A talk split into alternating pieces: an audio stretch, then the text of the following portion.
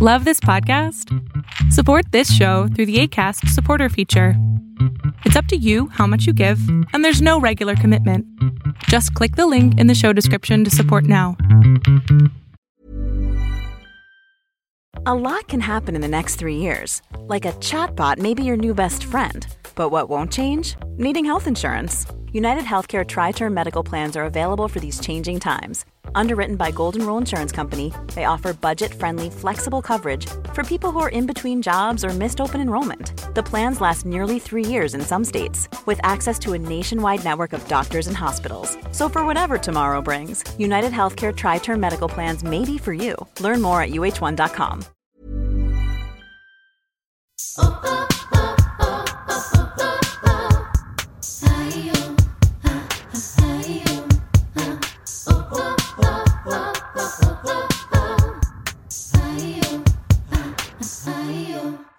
Hola amigas, ¿cómo están?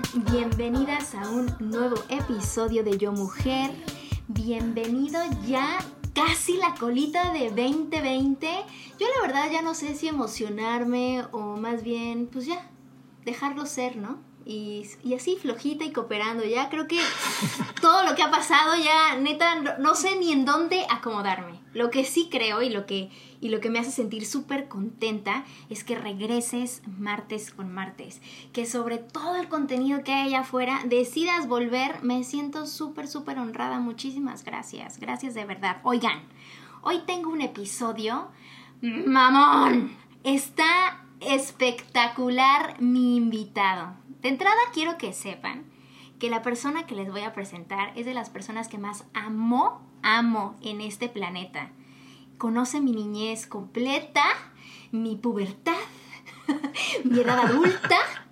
Alfonso es cantante, politólogo, host, el güey más viajado y letrado de mis amigos y mi exnovio de la secundaria, que se me declaró un viernes, amiga, y me cortó el siguiente lunes. Claro que sí. Claro Sabes que, el sí. otro día encontré tus cartitas, además, ¿eh? Te lo juro. Alfonso, Alfonso, bienvenido, bienvenido a Yo Mujer. Qué emoción tenerte. Muchas gracias, muchas gracias, muchas gracias por haberme invitado, que ya queríamos hacer esto desde hace un buen rato, pero nunca encontramos entre, entre la zona horaria que yo vivo en París, tú vives en Los Ángeles, tenemos nueve horas de diferencia, es súper difícil encontrar el buen momento, pero bueno, aquí estamos. Oye, ¿cómo estás? Así ya, antes de, de entrarle de lleno a nuestra conversación chingona por la cual te traje, porque creo que eres la mejor persona para hablar, para hablar de este tema. A tono bien, personal. ¿cómo estás? ¿Cómo va? ¿Cómo va? ¿Cómo se va sintiendo la pospandemia, pandemia en, en tus lares franceses? Pues mira, yo ya estoy harto de la pandemia, estoy harto de hablar de la pandemia porque, porque ya, o sea, es como si ya es el año perdido, 2020, ¿no? O sea, no me puedo quejar porque la verdad es que eh, aquí pues sí tuvimos un confinamiento súper estricto, dos, o sea, durante dos meses no podías salir ni a la esquina porque te multaban, ¿no? O sea, realmente perdimos nuestra libertad durante dos meses de que la policía te arrestaba. Y luego de eso, la verdad es que tuvimos mucha suerte y recuperamos básicamente nuestra libertad completa y entonces estábamos ya, yo hasta fui de vacaciones a Grecia dos semanas, o sea, y ahora otra vez ya los casos están subiendo y otra vez ya mañana el gobierno va a anunciar cosas y ya no sé, ya no sé qué, qué, qué va a pasar, pero mira, yo sigo el día a día. Güey, amo Grecia. O sea, desde que estuve en Mamá Mía. desde que salí Mamá Mía, me imagino cantando Dancing Queen por las calles de Santorino. Claro, en Santorini, además con, como casi no hay turistas. Claro, claro, claro, obvio, obvio. Soy el cliché, el cliché de Grecia. Oye, qué emoción tenerte aquí y te invité no nada más pues por reconectar porque me siento conectada a ti pues desde chiquitos, ¿no? Alfonso y yo nos conocemos desde kinder. Fuimos juntos al kinder y a la primaria y a la secundaria. Desde Luego- que teníamos cuatro años. desde que tenemos cuatro años. Luego en la, en la prepa pues nos separamos y en la uni también y ya ahí fue donde te alocaste y empezaste a viajar por el mundo y dejé y te perdí la pista por siempre. Bueno, como que nos alejábamos pero sí sabíamos el uno del otro. Pero ¿no? sí sabíamos, Me claro. acuerdo cuando estuviste viviendo en Praga y estas cosas que a mí se me hacían así como de, ay, pero espérame, permíteme. No, en Alemania, en Alemania, tampoco en Praga. Bueno, no, pero es que tengo, tengo unas fotos, no sé por qué tengo esas fotos, unas fotos donde estás en Praga, a lo mejor como que fuiste un viaje Ah, sí, sí, eso sí, sí, sí, sí, puede ser, seguramente sí. Oye, y luego espérate, cuando te volviste así de que cantante, así de famoso, de que oía tu canción en, en Alfa Radio 91.3, güey, o sea, no mames, que has tenido como que unos picos alocados, ¿no? Tienes una vida que a mí me parece de mucha admiración, sobre todo porque no se te abre, o sea, eres mega entrón. Entonces eso es lo que, lo que yo admiro muchísimo. Y has hecho un montón de cosas y tienes como muchísima experiencia, sobre todo en relaciones internacionales, ¿no? Que independientemente que eso haya sido lo que hayas estudiado y todo, de las personas que estudiaron RI, güey, relaciones internacionales. O sea, creo que tú sí lo has vivido de, con experiencia. Has viajado un montonal y ahora que vives en París, que ese ya es como que tú, a lo que, a lo que le llamamos. O sea, llevo ocho años aquí. Pues no sé, has sentado más en, en lo que tú reconoces reconoces como hogar, en lo que tú reconoces como un espacio donde, donde te identificas, donde quieres estar ahí. Y justamente por eso te quise invitar a este show y hablar de este tema. Para ya entrarle de lleno, amigas, hay algo que está pasando y que ha pasado justo en este año que a mí me tiene apasionada. O sea, es que me intriga, me da coraje, me da gusto. es como no sé, a lo mejor tengo como esta sensación de, de una bandera por la justicia que cuando pasan estas cosas, eh, no sé dónde acomodarlo en mi corazón. Alfonso, neta, güey, ¿qué es el cancel culture?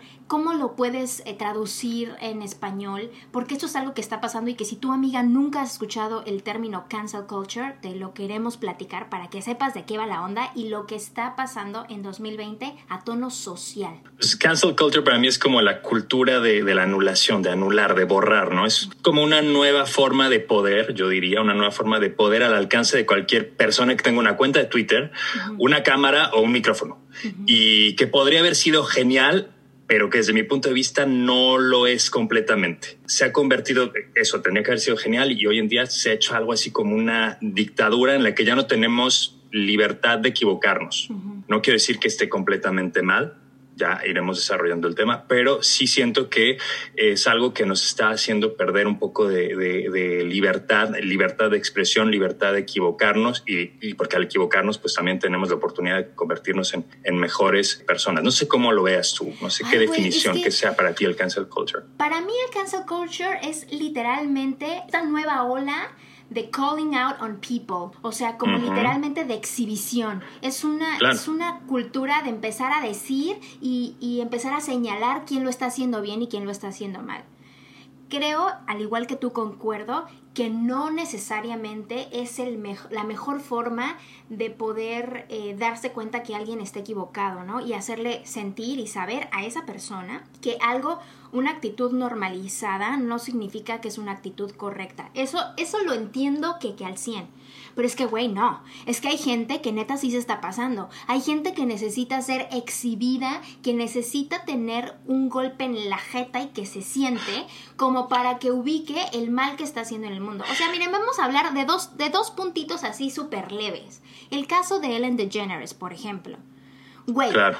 O sea, perdóname, perdóname, perdóname, pero es que aquí es donde entra mi, mi sensación de justicia. Yo a Ellen DeGeneres, Alfonso, la amaba. Güey, amaba a Ellen DeGeneres con todo mi corazón. Era pro Ellen, muy cabrón. Toda ¿Y ya no la amas por, por todo lo que ha pasado? ¿Sabes que no es que no la ame? Porque pues sigo teniendo como que... que se dice cuenta que es una persona, que es un ser humano. Ese es el problema. ¿Sabes? Mira, más que eso, yo con lo que tengo pedos, y muy cabrones, es que digas una cosa y hagas otra. Eso es con lo que uta, güey. O sea, no, no puedo. Y entonces, a ver, pobre, porque su slogan es Be a kind human. Eso también es el problema un, de, un humano amable. Eso es lo que ella repite. Eso es lo que dice después de sus monólogos para empezar su pinche show. O sea, güey, dice, sé un humano amable. Ok. Y ella no es amable. Eh, en la vida real eh, se me hace como con sus con, la gente. O sea, perdón, perdón, Alfonso, pero es que yo cuando, como puedo ver a alguien, es como trata a la persona que le da un servicio. Así es como yo realmente conozco a las personas. Si tú y yo nos vamos a comer, la forma en la que tú te diriges a la persona que nos está sirviendo o a la persona que nos está dando un servicio, ahí es donde yo puedo tantito sentir cómo eres.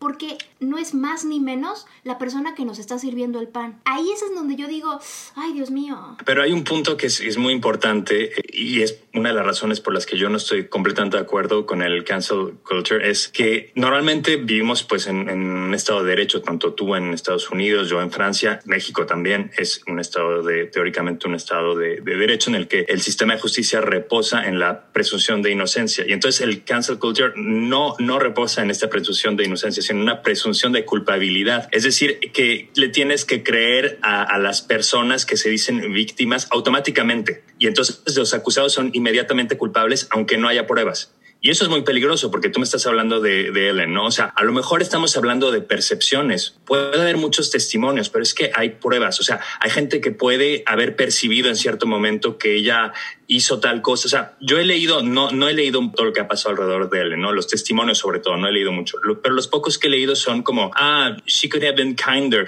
Pero, ¿qué quiere decir she could have been kinder? ¿Qué quiere decir eso? O sea, no, no es también que muchas personas quisieron como expresar una forma de frustración sin dar pruebas y dar más bien un punto de vista y entonces ya esto automáticamente hizo que Ellen se convirtiera en culpable sin tener realmente pruebas. Eso es a lo, que, a lo que yo voy con esto es que a lo mejor en el momento, en el heat of the moment, en el spur del momento, o sea, en ese momento caluroso, claro que como audiencia, pues, pues me siento un poco engañada, ¿no? Por así claro, decirlo. Sí, sí, y lo pongo entre comillas. Y claro que va avanzando, desenvolviéndose su caso, cómo lo han de alguna forma llevado hacia el público ella misma y la gente del estudio de Warner y todo esto que está pasando, que claro que puedes entender que que por, o sea, a ver, tiene creo que 16 años o 18 años haciendo el show, por supuesto que en esos 18 años va a tener un día Pueden pasar cosas. O sea, obviamente, ¿no? Y como que ya habilitas caminos compasivos y que creo que eso es lo más importante, porque hay gente que necesita como un estate quieto, para que puedan poder voltear y decir, híjole, no me di cuenta, voy a poner más atención, este, discúlpame. Claro que cualquier persona se puede equivocar, eso 100%, 100%. A lo que voy con, con esto del cancel culture es que hay dos líneas. La primera es, ok, exhibir el que está ofendiendo. Pero el que está ofendiendo no puede ser su primera reacción sentirse ofendido. Porque ahí es donde perdemos esta cosa como de, comunicación. Y creo que eso es lo que pasa. O sea, es que después del Me Too Movement, y hay muchas cosas de, de, de, chicos, es muy cabrón. Pero el Me Too es otra cosa. El Me Too, yo estoy completamente de acuerdo con el Me Too, así. Pero, pero porque ahora hablaremos de eso en detalle, no creo que podamos comparar las dos cosas. Eso, o sea, el Me no es comparable con, con, este tipo de fenómeno, porque, por ejemplo, en el caso de, de, lo que pasa con Ellen, estamos haciendo una, una abstracción, porque en las redes sociales todo pasa muy rápido, el espacio es muy limitado y no conocemos todos los detalles de la historia, o sea, le, nuance, eh, los tonos, pues, o sea, porque no todo es blanco, no todo es negro, hay grises también. Tú como yo eh, trabajamos o hemos trabajado en la industria del entretenimiento y sabemos que realmente son ambientes generalmente tóxicos. Y eso en México, en Estados Unidos, en Francia también, o sea, son ambientes que son tóxicos. Entonces, yo no estoy defendiendo a él, no, no sé qué haya pasado ahí. Simplemente digo que la abstracción que se hace en, a, causa de la cancel culture puede ser muy, muy,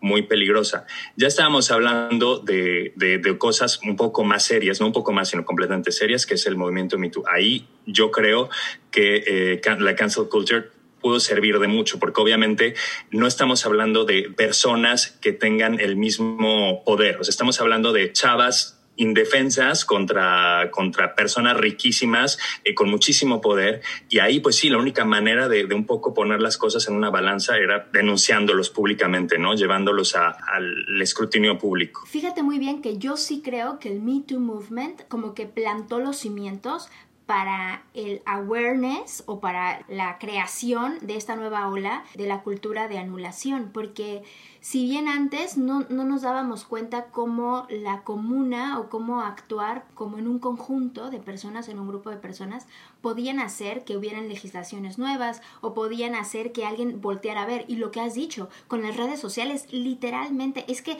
te voltean a ver en un segundo. Pero así como te puedes volver lo más alto de que mañana pasa una cosa loca, tanto a nivel de desastre eh, natural, una pandemia si quieres o lo que sea, y se olvida, o sea, que se, que se esfuma rapidísimo. A lo que yo voy con esto es que, por ejemplo, en el caso de nosotros como latinos, eh, mexicanos, nosotros en México estamos acostumbrados a reírnos de cosas que honestamente pues están cañona. Hemos de alguna forma normalizado decir, por ejemplo, la palabra puto, que literalmente para nosotros no necesariamente tiene una connotación peyorativa dependiendo el contexto en el que lo digas.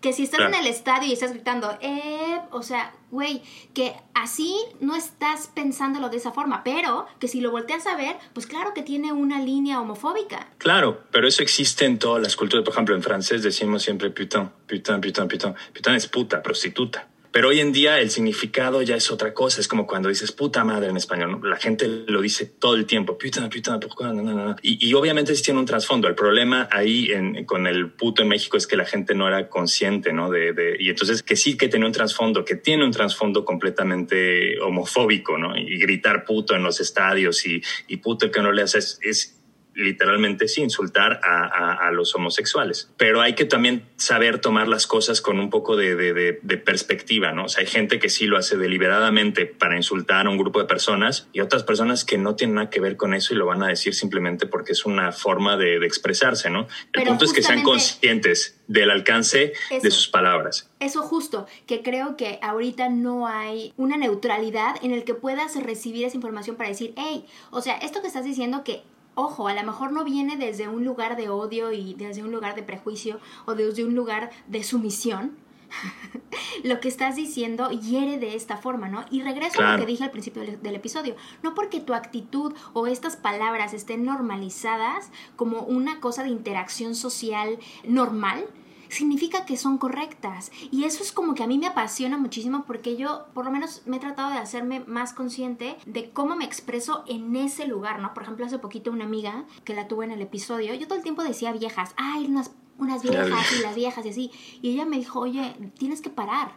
Ya no digas vieja porque vieja viene, o sea, de decir de entrada que no es como que vieja chingona como yo lo veía, sino vieja, decir viejas o un grupo de viejas o mi vieja o lo que sea que está muy normalizado, esa palabra te habla de la decadencia de la, de la feminidad. Cuando tienes la vejez o cuando ya estás en ese punto, pues ya no vales tanto, ¿no? Y estos son machismos que las Claro, mujeres... eso es completamente machista y a ti sí te, te parece normal, por ejemplo, yo que llevo años sin vivir en México, que viví antes en España también, donde también se habla español, para mí el viejas me parece me ha parecido siempre horrible, porque solo se usa en México, ¿eh? en ningún otro país, en otros países decir mi viejo, mi vieja es mi, mi mamá o mi papá, pues son mayores que tú, ¿no? Pero realmente en México, como tú dices, es una expresión completamente machista. Mi vieja, la, la decadencia de sí, es horrible. No, y es, es muy cañón, ¿eh? O sea, si te pones a pensar, cuando oyes esa palabra, claro, que vuelvo a lo mismo, o sea, el contexto, yo nunca lo, lo he usado claro, yo sé. En, en, un tono peyorativo, pero claro, ahora Obviamente. digo, ay, no, yo no lo voy a decir, porque entonces estoy eh, glorificando la sumisión o estoy glorificando el aspecto físico, que eso es lo que está más cañón. Pero justamente gracias a que nadie te anuló, a que nadie te canceló, tú pudiste toparte con esta invitada que en vez de, de, exponerte, de, de, tratar de anularte y te agarró la mano, te explicó lo que estabas haciendo mal, te dio la oportunidad de darte cuenta que potencialmente estabas equivocada y de que crecieras. O sea, es que tú y yo tuvimos mucha suerte en el sentido en el que no crecimos con las redes sociales. O sea, forman parte de nuestra vida porque ya llevamos, no sé, prácticamente casi, no, no la mitad de nuestra vida, pero un buen rato de nuestra vida con redes sociales, ¿no? Pero hoy en día los chavitos que crecen con las redes sociales y todo, están creciendo y pueden tuitear cualquier pendejada. A lo mejor ese chavito que hoy tiene 12 años, en 3, 4 años se va a convertir en un actor y va a ganar, no sé, va a estar nominado al Oscar y va a salir un tweet homofóbico que puso cuando tenía dos años que no sabía ni siquiera lo que estaba escribiendo, ¿no? Y entonces ese, ese tweet va a ser que lo califiquemos inmediatamente como una persona que, que, que, es homofóbica, ¿no? Y ese es el otro problema de, de, del cancel culture que se le llama esencialismo, o sea, que hace que, que pasemos de criticar las acciones, de, sí, de criticar las acciones o una acción específica de una persona a criticar a la persona. O sea, me explico, por ejemplo, tal vez alguien, lo que te acabo de decir, alguien siendo muy joven hace un tweet y no sé qué, pasan muchos años, la persona se hace famosa, el tweet sale a la luz y ya automáticamente la persona es machista, homófoba, homofóbica, no sé qué. Y el, entonces el, el, el, esencialismo le estaría negando esa capacidad de ser pues, ser humano, de aprender de sus errores. Pues gracias al cancel culture, esta, culture, esta persona sería cancelada, borrada y, y entonces le anularía toda capacidad de progreso, de mejorarse y de, pues, de crecer que es lo que tú pudiste hacer gracias al hecho de que nadie te censuró. Correcto. Pero sabes qué, por ejemplo, yo no me he clavado en ninguna de estas magno eventos de cancelación y de anulación de figuras públicas. Como que lo he observado pues desde, desde afuera, ¿no? Observo lo que pasó con, pues, con la figura que es cancelada y observo cómo se comporta pues la sociedad alrededor de eso, ¿no? Solamente como que eso me ha ayudado a mantenerme en un punto estratégicamente tranquilo, porque si yo me hubiera metido a sentir lo que, lo que, lo que siento y expresado en redes sociales, que esa es otra cosa, Alfonso, es que no mames, güey. O sea, a ver, no puedes sentir terror y tu forma de actuar es mandando un tweet o subiendo una foto. Es que no, no puede ser que te expreses emocionalmente sobre redes sociales de esa forma. Yo entiendo que si te sientes feliz, triste, enojado o deprimido, las redes sociales es un outlet increíble, sí, pero siempre pensando que mm, cualquier cosa puede ser usada en tu contra, punto número uno. Claro, sí, sí, sí, hay que tener mucho cuidado con eso. Desde ahí hay que filtrar. O sea, a ver, a lo mejor ustedes, amigas que están escuchando, amigos, pues no han tenido la oportunidad de realmente estar exhibidos o de realmente estar expuestos. Y digo la oportunidad desde un punto de vista horrendo, amigos, porque ser figura pública es una cosa muy interesante, es una, es una sensación muy particularmente rara porque casi que cada cosa que estás haciendo, pues tienes que por ahí tener en tu cabeza y en the back of your mind que algo puedes hacer, que alguien pueda agarrar y ponerlo de, de tal forma que te exhiban de una forma que no es verdadera, que eso siempre está ahí.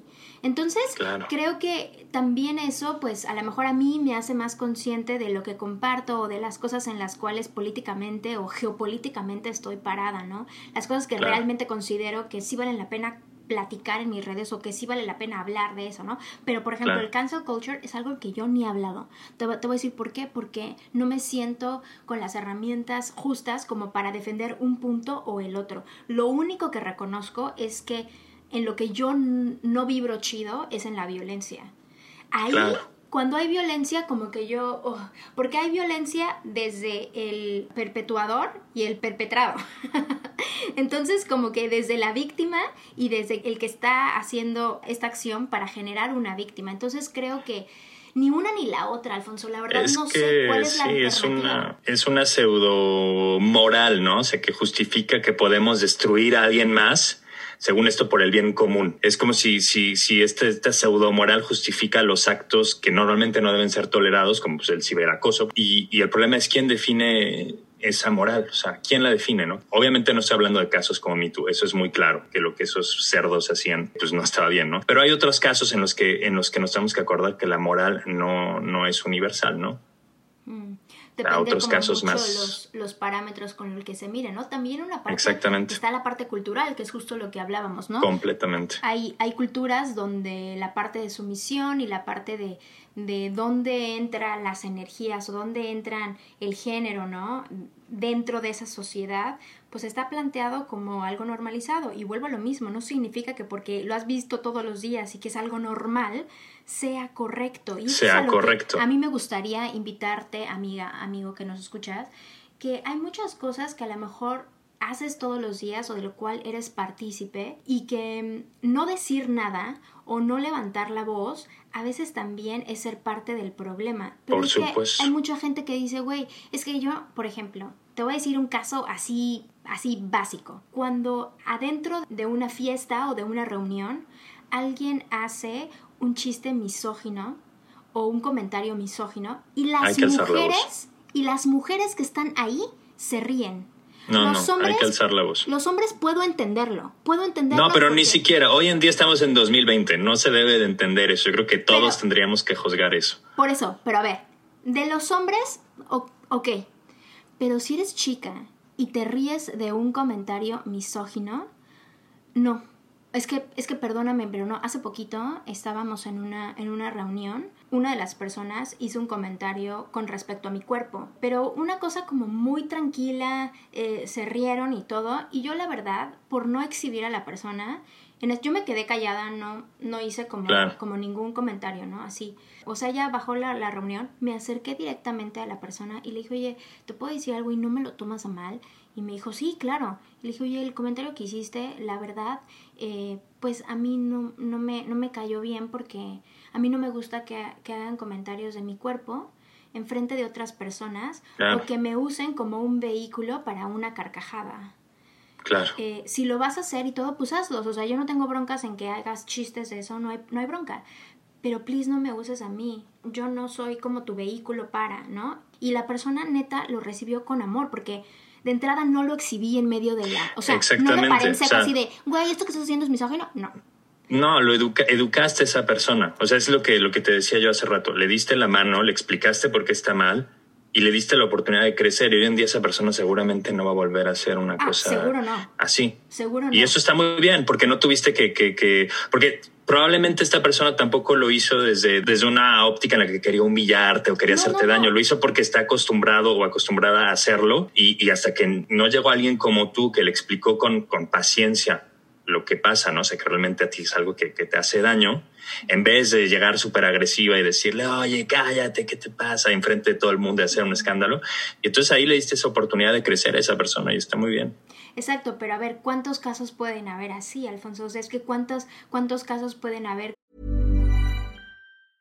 Quality sleep is essential. That's why the Sleep Number Smart Bed is designed for your ever-evolving sleep needs. Need a bed that's firmer or softer on either side? Helps you sleep at a comfortable temperature, Sleep Number smart beds let you individualize your comfort so you sleep better together. JD Power ranks Sleep Number number 1 in customer satisfaction with mattresses purchased in-store. And now save 40% on the Sleep Number limited edition smart bed for a limited time. For JD Power 2023 award information, visit jdpower.com/awards. Only at Sleep Number stores or sleepnumber.com. caminos amplios de compasión y de que yo no llegué a reclamarle, sino simple y sencillamente le abrí mi corazón, le dije, esto me pasa cuando haces este tipo de chistes o este tipo de comentarios, esto me pasa a mí esto es, esto es algo que me, que me sucede, ¿no? Y que, a ver, que hubo un camino de entendimiento, pero ¿cuántas personas sí están paradas ahí? O, cuánt, o sea, ¿qué batallas decides ganar o perder? Ahí es donde yo, la verdad, pierdo la brújula, o sea, como que no sé, o sea, con esta persona porque le tengo muchísima confianza y porque auténticamente me quiere, o sea, sé que, que me quiere y tiene la, o sea, güey, tiene tanto la confianza que puede hacer esos chistes conmigo, ¿estás de acuerdo? Claro. Y, y luego siento que cuando luego haces eso, te tachan de, ay, güey, qué mamona. Ay, güey, no, no pero eso también lo hiciste por ti misma, o sea, para, para estar bien en armonía contigo. A lo mejor la persona te podría haber dejado de hablar o alejarse de ti, pero yo, yo te cuento algo. Yo tengo, yo tengo un podcast que se llama 75010, El Mundo Visto desde París, y en uno de los episodios hablo de, racismo y de, y de igualdad de oportunidades y demás. Entonces cuento una historia con Yalitza Aparicio, que la conocí aquí en París por el Festival Cine Mexicano, y también cuento una experiencia en la que una persona que conocemos, eh, alguna vez, hace muchos años, eh, me, me, dijo, me sacó un comentario súper, súper, súper racista y yo nunca, nunca, nunca había hablado de eso a nadie. O sea, es algo que se había quedado en mí, pero que sí me hizo mucho daño porque, o sea, salió hasta que estaba haciendo ese episodio. O sea, que estaba, estaba planeando, estructurando mi episodio para saber cómo, cómo, de lo que iba a hablar. Y de repente dije, es que yo también he sido víctima de, de racismo y fue de una persona que, que, quiero mucho, con la que me llevo todavía muy bien y que lo hizo de manera tal vez inconsciente, ¿no? Pero entonces mi manera de decirlo fue, para empezar, no, no expuse, no dije quién es esta persona, simplemente expliqué la situación y al final la expliqué, expuse la situación y al final si la persona escuchó el podcast, le dije, mira, no es ni para reprocharte ni nada, al contrario, te lo digo con todo mi corazón, porque ya está perdonado, simplemente es algo que tenía que decir. Y así yo ni expuse a la persona, yo me pude expresar, pude decir lo que sentía y hoy en día es algo que ya cuando hablo, o sea, puedo hablar de ello sin ningún problema.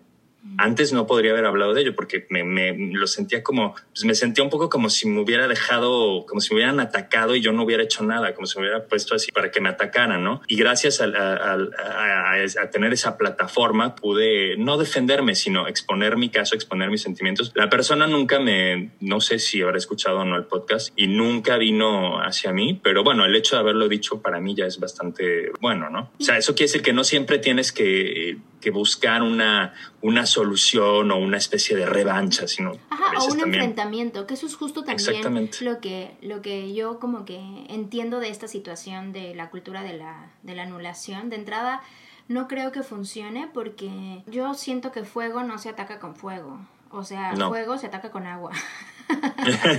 y creo que, que, cuando tratamos de hacer lo mismo, ¿no? De, de exhibir al que lo hizo mal, también hasta cierto punto hay una resistencia que, que, no sé si es tan fácil de liberar. O sea, creo que cuando exhibes al otro que lo está haciendo mal, hay que, punto número uno, perdonar que te exhibieron para que entonces puedas volver a ver tu error.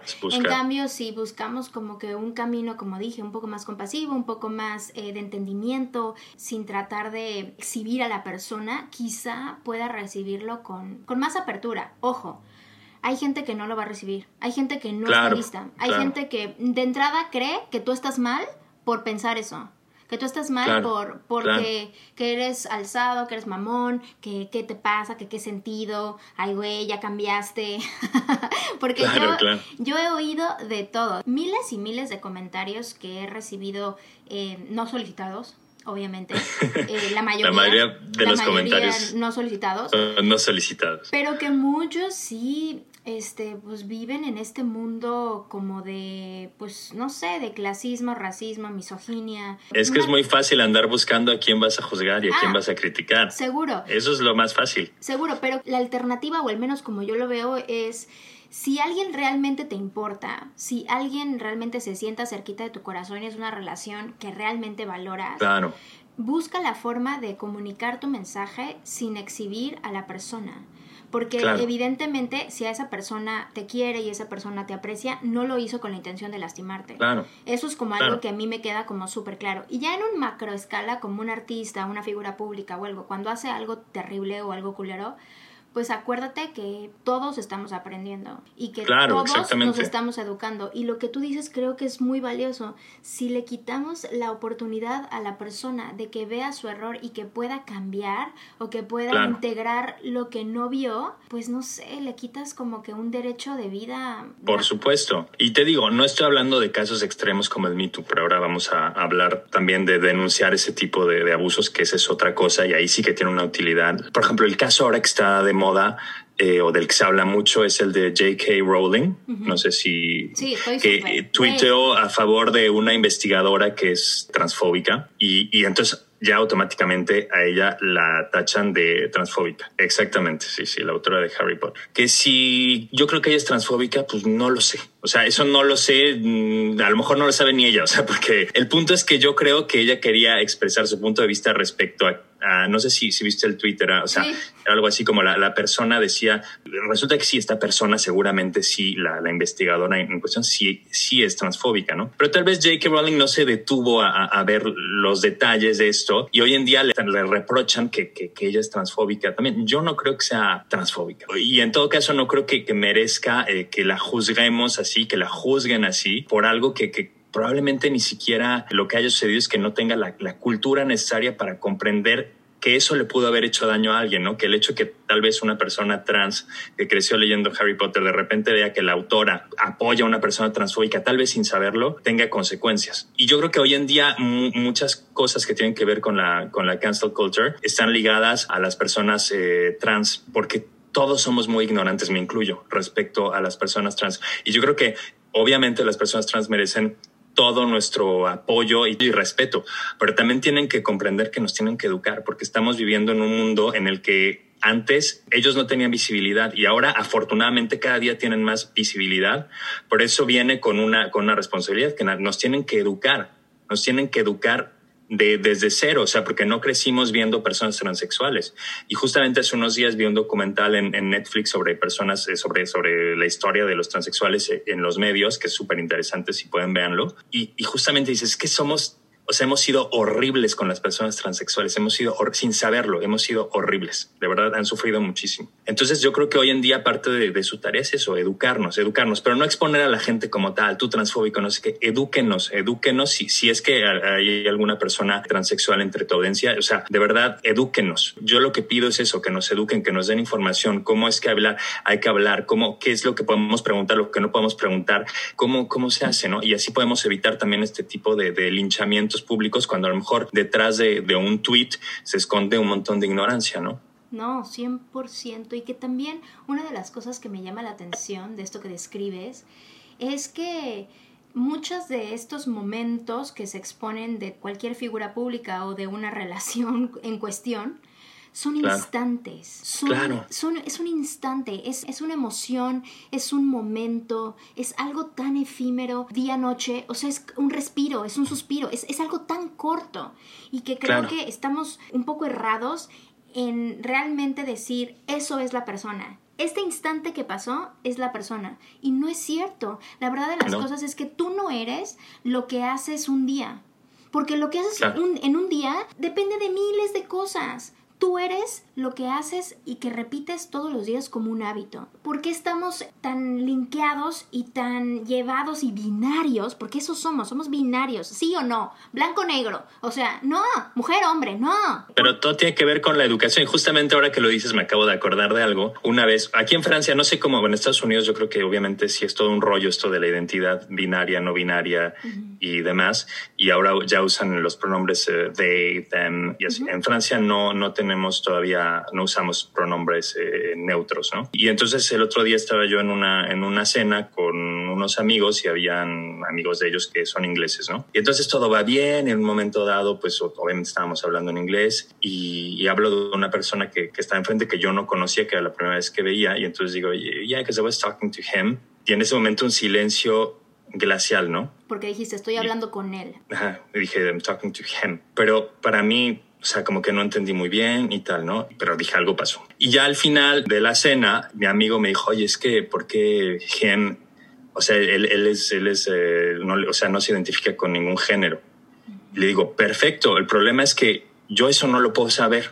O sea, no lo puedo saber porque justamente son cosas que tenemos que aprender. ¿no? O sea, yo cómo voy a saber una persona que físicamente se presenta como, o sea, que yo identifico como una persona de sexo masculino, ¿cómo yo sé que no, le, no me tengo que dirigir hacia, hacia él o hacia, hacia él en, en, con pronombres masculinos. O sea, ¿cómo lo voy a saber, no? La única manera es diciéndolo, yo creo por ahora, ¿no? Porque yo no, o sea, si no la conozco, es educando una vez más, ¿no? O sea, si a mí la persona me hubiera dicho, a mí no me gusta, o sea, yo tengo, uso pronombres eh, neutros, lo integro inmediatamente ni siquiera pregunto nada, eso no, no, me incumbe y inmediatamente yo sé que le tengo que usar pronombres neutros y ya está. Pero ¿cómo lo voy a saber? Y no por eso quiere decir que soy una persona cisgender completamente cerrada de la cabeza, simplemente que a veces no lo puedes saber, te tienen que, explicar, te tienen que, educar o incluso a veces tienes que presentarlo, ¿no? O sea, es que creo que es justo eso, o sea, parte de las cosas que están cambiando hoy en día es yo ahora que conozco un montón de mujeres y que literal pues no las conozco físicamente, sino que nada más tengo el link y pues podemos platicar así, ¿no? Por Zoom o una cosa así para mi plataforma. Pues sí, la verdad, ya me he puesto las pilas a preguntarles, ¿te identificas con el género femenino? Claro. Porque sin como lo dices, pues no las conozco, no tengo idea, no sé su vida, no sé nada de ellas. Entonces, si vienen a, a, mi programa o si vienen a mi show, estoy en el entendido de que se identifican con la energía femenina. Estén encarnadas en un cuerpo de mujer o no, claro, ¿correcto? Claro. Pero a ver, es un ambiente mucho más eh, seguro. ¿Por qué? Porque estamos hablando de una cosa profesional y, estamos como en un ambiente donde si yo te hago la pregunta si te identificas con el género femenino o masculino, es una pregunta que está normalizada o que, o que no te sentirías mal. Sin embargo, creo que en una, en una cosa como social, justo como lo que dices, en una cena donde pues no tienes idea, si está medio raro o, o, a lo mejor hay que cambiar que esté raro y hay que normalizar, que cuando conoces a alguien le digas, ay, ¿cómo te llamas? Pues Chuchita. Ay, Chuchita, te identificas con el género femenino y que es una, a lo mejor una cosa rara, pero... Sí. Pero que a lo mejor tiene que cambiar, ¿no? Para que no haya ese tipo de cosas. Pero la verdad no sé, no, no te lo sabes. Yo tampoco sé. Yo creo que para mí lo correcto habría sido que esta persona dijera, no me identifico con... O sea, desde que se presenta me diga, no sé, si le molesta tanto, o sea, en realidad no me identifico con, con, ningún género. Entonces ahí automáticamente ya sabes que no le tienes que decir ni, ni he ni she y tiene que ser they. Porque si no, hoy en día yo, al menos yo no tengo los elementos para saber cómo distinguir, ¿no? No, güey, es que neta siento que es un tema este tema, aparte de ser binarios, pero que viene muy de la mano con la parte de juzgar y cancelar y anular Exactamente. a cualquier sí, persona por un instante de su vida, por sus cinco minutos de terror. Porque, a ver, ojo, perdón, pero si tú eres de los que estás constantemente anulando y cancelando y digamos que señalando a aquel que se equivoca, güey, pues tú has de ser perfecto. Sí, claro, no, pero es que ya hay gente que ya, ya parece que tienen, o sea, tienen un doctorado en juzgar y en señalar y en buscar quién se equivocó y quién usa un término que no fuera así. Es muy cañón y de verdad que yo a veces siento que estoy caminando en eggshells, o sea, es como porque sobre todo con cosas pues muy particularmente muchos de feministas, porque pues yo me considero feminista, pero me considero feminista en el sentido de que vine de la vagina de una mujer. Y por ahí siento que soy feminista ya, por entrada. Eh, no lo veo más como una ideología, sino lo veo más como un regalo de vida y mi visión sobre el feminismo es otra cosa. Mi visión sobre el feminismo es una visión más de comuna, una visión de creación, de creatividad, de abundancia, de energía. De respeto. De respeto, energía creativa, viene como... como y también de exigir respeto para las mujeres, o sea, pero no, o sea, yo me considero feminista, por ejemplo. Yo pienso que soy un hombre feminista porque, porque he crecido con mujeres, porque mi padre murió cuando yo era muy pequeño y tú conoces a mi madre, a mi hermana, y entonces yo creo que yo soy un hombre feminista pero no por eso defiendo ciertas cosas que también se van, a linchar a, los hombres. O sea, soy feminista en el sentido de que creo que una mujer tiene absolutamente eh, los mismos deberes y obligaciones que un hombre y que una mujer puede ser lo que le dé la gana y que una mujer puede ser libre, sobre todo en la cuestión sexual, porque es donde más se juzga a las mujeres, ¿no? Para mí no hay nada peor que una mujer que le diga a otra mujer que es una puta.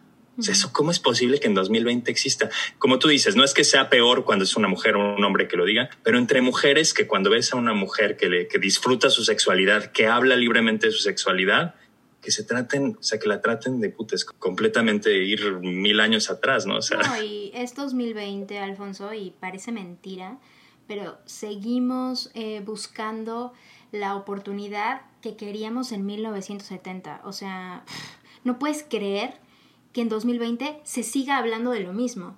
O sea que no, o sea que parece que ha cambiado, pero no really. Y siento, y esto aquí ya estas cosas me dan hasta miedo decirlas, pero yo sí creo que también viene mucho que el problema de las mujeres en muchos de los casos, no digo que en todos, pero en muchos de los casos es de las mujeres, es de las propias mujeres que no se apoyan entre sí y que se juzgan y se anulan entre sí. Ese es el problema, que creo que no nos permite también avanzar al nivel eh, creativo y abundante que podríamos, porque hay muchos dogmas, hay mucha, pues sí, machismo aprendido, patriarcado. Sí, pero justamente es, es, las mujeres, pero no es culpa solo de las mujeres, es Lo, que, lo que los hombres han impuesto a las mujeres a lo largo de tantos años, es muy difícil quitárselo de la, no, no, no. Este, esta ¿eh? onda de, de, sumisión está ahí, está, es perenne, o sea, no, no, no hay una forma de, de salir de este vortex, ¿no? Inclusive, no te vayas tan lejos, cómo se trata cada mujer a sí misma. Ya deja tú la relación que tiene con la otra o con el otro. La relación que tiene una mujer con sí misma, su diálogo interno, es súper opresivo, Alfonso. Hay mujeres que no se pueden hablar amablemente, hay mujeres que se exigen demasiado, hay mujeres que se juzgan, que se entorpecen. O sea, justo hablaba en otro episodio del código del lenguaje, ¿no? Que cuando te pasa algo que digas, ay, qué pendeja, o, ay, qué imbécil, o qué bruta.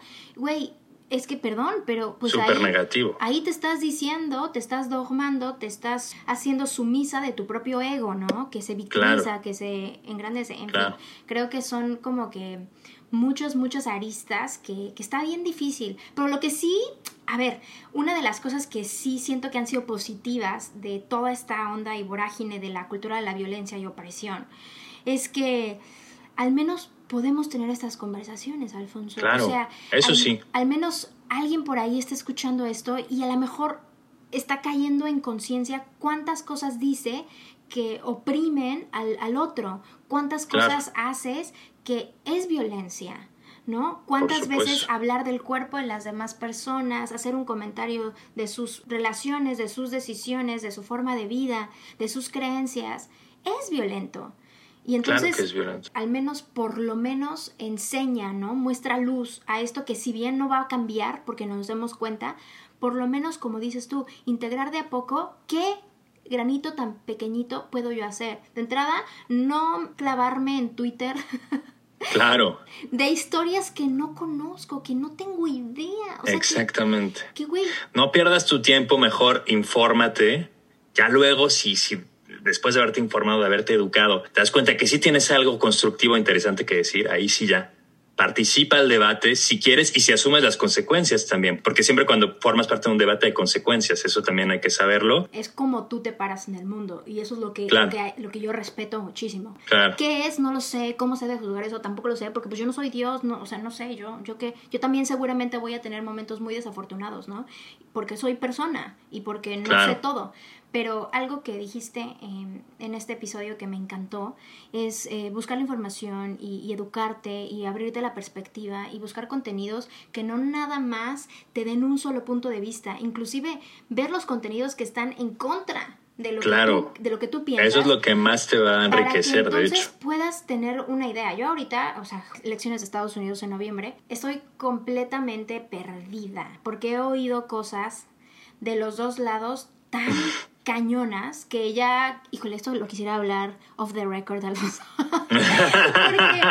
porque, no, no manchen, si alguien, en alguien confío y quisiera preguntarle cosas como de este tipo, pues es en ti, porque la verdad es que eres de mis amigos más inteligentes, hablas de 18 mil idiomas, has estado muy viajando letrado y me encanta tu podcast, que por favor, amigas, si no han tenido la oportunidad de escuchar 750-10, El Mundo Visto desde París con mi amigo Alfonso Loher, por favor, en Spotify este podcast te va a ayudar muchísimo a entender otro punto de vista, a ver desde el punto de vista latino la vida europea. Siento que tu podcast en particular a mí me ha abierto la, la perspectiva de cosas que digo, ay, nunca se me hubiera ocurrido esto y que creo que es súper loable que la gente se dé una vueltita a por lo menos entender otros puntos de vista. Déjame decirte que no tengo hombres en el show. O sea, vino mi hermano, mi papá y mi esposo. O sea, que no hay hombres Sí, escuché este el podcast con tu papá y andaba yo llorando. Güey, no, está de, está de berrear berrear.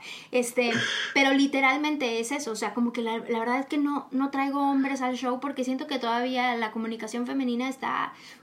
pero evidentemente es muy refrescante tener a un chico porque me ayuda mucho a esto, ¿no? A sensibilizarme, no tanto en la parte em, como más mística, porque yo vivo como mucho en el misticismo y mucho como en la energía de creatividad y a veces tener también esas conversaciones es muy bueno porque pone en perspectiva qué estás haciendo, por qué estás haciendo lo que estás haciendo y de dónde viene esto que te está haciendo actuar de esta manera. Entonces, Alfonso, please, ¿dónde te puede encontrar la gente? Pues en todos lados, en donde me busquen, ¿no? No es cierto, en Twitter, eh, Alfonso Loer, todo junto, Loer es L-O-H-E-R, o sea, arroba es Alfonso Loer, todo junto. En Instagram igual, y bueno, mi podcast 75010, El Mundo Visto desde París, en todas las plataformas, en Apple Podcast, en Spotify, en, en, en donde me busquen, ahí estoy. Y eso es lo que me gusta, que si está poniendo tu granito de arena, educando, al menos a mí. Me gusta mucho escucharlo cuando estoy cocinando, cuando estoy como que en un momento como que que puedo, que puedo tener el tiempo de entender, porque deja que te diga que hay, hay conceptos que a lo mejor sí he escuchado antes, pero desde tu punto de vista me parecen súper interesantes. Alfonso, te agradezco muchísimo por venir a Yo Mujer, neta, gracias también por educarme, gracias. Gracias a ti por, invitarme, por invitarme, por hacerme, meterme un poco en temas súper interesantes, porque obviamente cancel culture es algo que, que, nos rodea, pero que gracias a este episodio me, me, me informé todavía más para poder eh, hablar de cosas todavía más, más interesantes con, con fuentes fiables. Entonces, gracias por darme esta oportunidad. Gracias por, por, por este podcast, ¿eh? porque incluso yo creo que tienes también a muchos hombres que te escuchan y nos educas también, ¿eh? nos educas. Y yo creo que lo que, lo que te estoy diciendo desde el principio del podcast, gracias a esa educación que tú nos das, puedes contribuir, dar tu granito de arena para que este mundo sea menos machista, para que este mundo sea más igualitario y que, bueno, que podamos progresar todos como humanos, ¿no? Tal cual equitatario, también equitativo, que tengamos más lugares en la mesa todes, literal, todo. Exactamente, exactamente. Amigas, gracias, gracias por venir a Yo Mujer, gracias por escuchar hasta el final. Ya lo sabes, si te, si te lateó un poco el tema que platicamos aquí, Alfonso y yo, pues bueno, más temas en su podcast. Y si quieres más cosas que comparto desde la plataforma de Yo Mujer, por Instagram, arroba llena castellanos-bajo, ahí constantemente estoy enfocada en traer a la luz proyectos de mujeres chingonas y cosas que vivan en la energía femenina para activar tus sentidos. Que tengas un martes increíble. Actívate. Esto es Yo Mujer.